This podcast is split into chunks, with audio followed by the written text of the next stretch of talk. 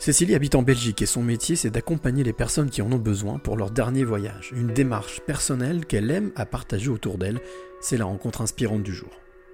Je m'appelle Cécilie, je travaille en soins palliatifs depuis 15 ans. Je suis passeuse d'âme et je le sais depuis toute petite. Passeuse d'âme, mais alors d'abord, soins palliatifs, pourquoi avoir fait ce choix de travailler justement dans ce service-là? Tout le monde n'est pas capable de le faire, justement, et je l'ai su dès ma première année d'études en infirmière. J'ai travaillé en oncologie un an aussi, mais j'étais plus proche des personnes euh, en fin de vie, également des personnes plus seules. Ça a toujours été une évidence pour moi, en fait. Quand tu parles d'évidence, ça veut dire que quoi? C'est lié à une émotion, à un ressenti, à quelque chose que tu captes? Ben, comme je suis fort euh, que j'ai reçu beaucoup de messages depuis l'âge de 7 ans, je vais dire, en avançant dans ma vie, il a fallu que j'accepte ça, que je le comprenne et m'occuper des gens en fin de vie et les aider à passer de l'autre côté, à pas se perdre, on va dire. Ben, je pense que j'ai pas eu à réfléchir longtemps. C'était instinctif. Il y a un mot que tu viens d'utiliser, c'est l'acceptation. Qu'est-ce qui t'a permis d'accepter ou en tout cas de savoir que c'est ta mission?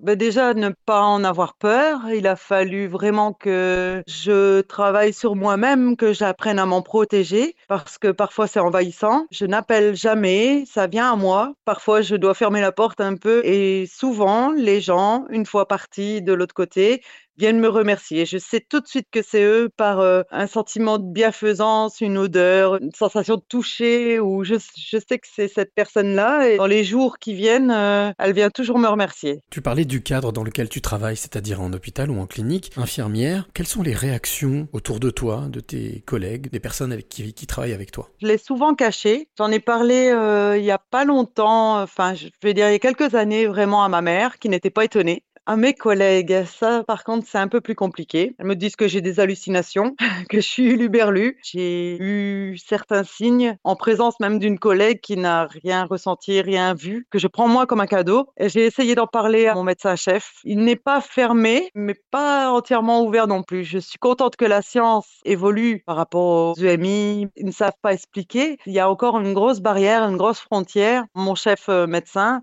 on a fait quand même les cinq sens et il m'a laissé porter euh, ma vision des choses à mes collègues sur le, sur le sixième sens. C'était un travail qu'on a fait en équipe et qu'on a présenté en conférence. C'était vraiment sympa. Mais bon, les gens n'évoluent pas vite et pour la majorité restent fermés. Ils ne comprennent pas. Qu'est-ce qui manque selon toi justement pour que le déclic se fasse ou en tout cas pour que les esprits s'éveillent un peu plus? Ah, Beaucoup de personnes, euh, lorsqu'ils ne l'ont pas vécu, se disent que ce n'est pas possible. Euh, je leur ai fait lire plein de bouquins, je leur ai expliqué un petit peu, mais quand j'ai vu leur réaction, c'est assez compliqué. Hein. Quelle est la place de la peur, justement, là, dans cette démarche? Est-ce qu'elle a un rôle?